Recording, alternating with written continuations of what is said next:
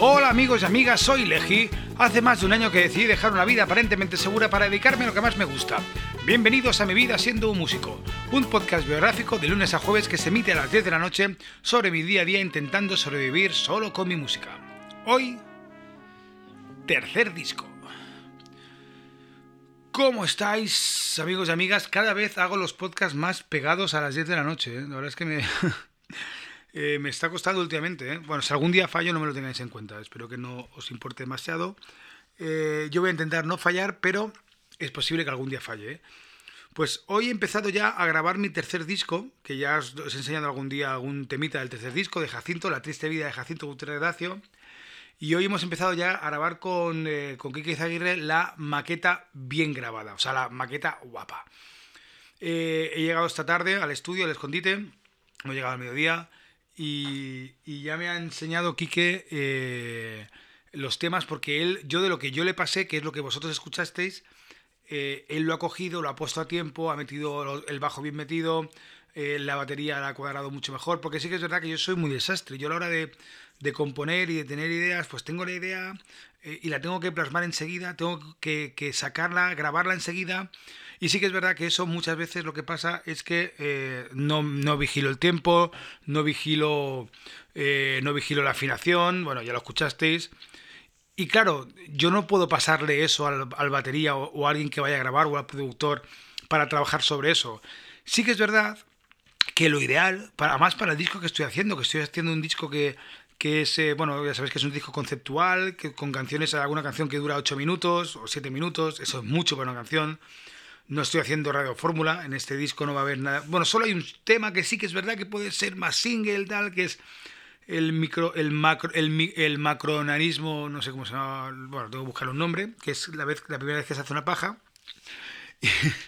Y, aunque puede parecer un poco soez, pero la verdad es que es un tema muy interesante y, bueno, todos recordamos, ¿no? La primera vez que nos la cascamos y todas. Entonces, eh, claro, al final el, el, disco es un disco complejo.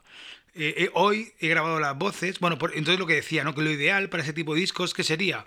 Sería juntarme con, con una banda, con mi banda, e intentar y ensayar durante meses hasta que los temas sonaran de puta madre, ir al estudio y grabarlos. Que es como se grababan los discos antes.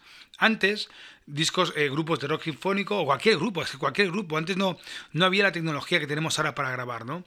Entonces, el otro día hablando con Kike y escuchando referencias y discos, yo escuchaba discos, por ejemplo, hay un disco que he escuchado hace poco, que de un grupo que me gusta mucho, que es, que es el, eh, eh, los, los Estanques. Yo estoy casi convencido que ese grupo graba, graba los discos prácticamente en directo, porque ¿cómo suena? Suena directo. O sea, suena que están tocando todos a la vez, suena que está, que está ensayado. Sí que es verdad que hay partes que, bueno, por ejemplo, el otro día escuchando el bajo, el bajo es un bajo muy complicado, muy enrevesado y muchas veces se mete un poquito con la voz, ¿no? O sea, se, bueno, molesta un poquito lo que estamos escuchando con la voz y la melodía principal. Pero a mí, tengo que deciros que a mí eso eh, me, me, gusta. Me gusta que los bajos sean así, me gusta que haya ese tipo de, de complejidad en, la, en, algunas canciones, algunos estilos. Entonces, pues claro, yo soy un grupo, yo soy una banda, ensayan, tocan durante meses y al final eh, van a estudio y yo creo, estoy casi convencido que lo han hecho casi todo el tirón y después sí que han metido algunos recordings, habrán metido solos, habrán metido eh, movidas, pero la base fuerte, batería, bajo, guitarra y voz, o batería, bajo y guitarras, eh, las han metido seguro en directo. Yo no puedo hacer eso porque no puedo pagar a una banda que esté ensayando conmigo durante un, un, dos meses o lo que fuera. Entonces al final queremos conseguir, o sea, sí que era que quiero conseguir ese sonido, pero ¿qué pasa? Que los discos de hoy en día, la mayoría de discos, no sé si os pasa a vosotros, pero cuando escuchas un disco de un grupo de ahora, suena todo tan perfecto, tío, pero tan perfecto, porque muchas veces está muy editado.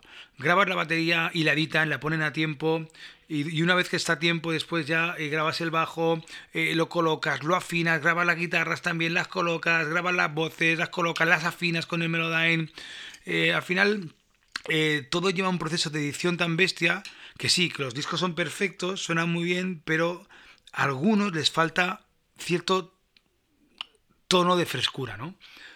Eh, claro, lo, de, lo que había antes, tío, se grababa de forma diferente, ya lo he dicho, ¿no? Se grababa, eran músicos, se tiraban meses y meses ensayando. Por eso a mí me gusta tanto el sonido a banda. Yo cuando escucho discos de ahora y que suenan a banda. Por ejemplo, el último disco de Los Cigarros, eh, lo estuve escuchando el otro día, suena fuertísimo, suena gordo, gordísimo y suena banda, porque al final son una banda. Sí es verdad que llevan algunos, creo que llevan algunos músicos pro y todo igual, pero suena a banda, suena banda, suena local de ensayo, suena garaje y está muy perfecto y está muy cuadrado todo, ¿no? Pero en cambio los estanques, eh, hay muchas más imperfecciones en el disco, no suena tan perfecto, pero suena muy bien, suena muy real, es real, es sincero.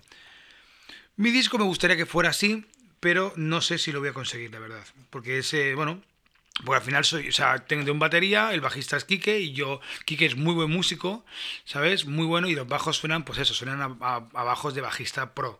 Y después sí que verdad que las guitarras suenan mías y bueno, ahí estará un poquito más raro todo.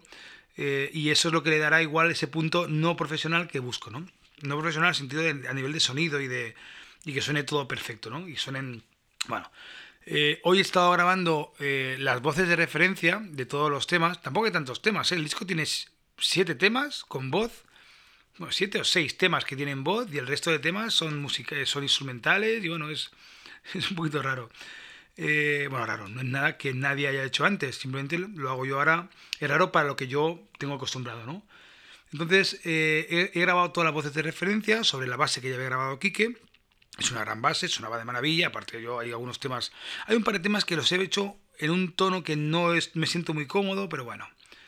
Pero también, eh, como al final todo el disco está en una tonalidad concreta, que está en Do, en Do mayor, eh, y su relativa menor, está en Do mayor y en La menor, al final eso lleva a que algunas canciones no me siento del todo cómodo. No, no todas las canciones están en Do, pero sí que es verdad, sí que, es verdad que entran dentro de, esa escala. ¿Vale? Y hemos grabado las voces, después hemos estado grabando una guitarra del tema, de un tema que es en la ciudad, que es un tema complicadísimo, con un riff, muy funkero, eh, con un groove muy complicado y es lo que más hemos estado. estado. De hecho, hemos estado toda la tarde al final con esas guitarras. Claro que yo creo, aunque sea maqueta, si esas guitarras después quedan bien, se quedarán en el disco. No tengo ningún problema. Eh, y ya hemos quedado para el viernes que viene para poder ya seguir avanzando el disco y hacer otros temas, ¿no? Claro, el, estar en un estudio, eh, cuando te metes en estudio a grabar, mentalmente te desgastas muchísimo. Y más cuando, cuando no tienes, o sea, cuando estoy yo solo con el productor. Somos el productor y yo, ¿no? No hay, no es que yo me ponga a grabar, después graba el bajista. No, no. Cuando te pones a grabar y pones a trabajar y más en esos procesos que también estamos creando, improvisando algunas partes y, creando cosas nuevas y, buscando sonidos, sí que es verdad que es una cosa que la, adoro, lo estoy disfrutando muchísimo, pero es agotador y mentalmente es agotador, muy agotador mentalmente. Eh, pero claro, pues son esos agotadores que dices, ah, qué bien me lo he pasado. Y ojalá pueda estar haciendo esto siempre, pero es complicado porque claro, el, el reloj corre, ¿no? Eh, y bueno, y, la verdad es que es eso, quería compartir con vosotros que ha sido mi primera sesión de grabación del nuevo disco de Jacinto. Va a ser un disco que yo creo que os va a gustar, os va a gustar bastante.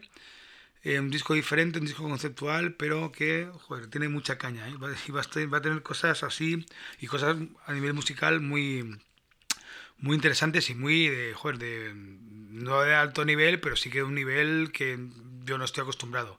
A nivel de composición, de armonía, bueno, Así que amigos, amigas, esto ha sido todo por hoy. Hoy es un podcast, cortito. Eh, lo siento, pero es que estoy así muy cansado y me voy a ir a la cama en breve. ¿eh? Y eso que no son ni las 10.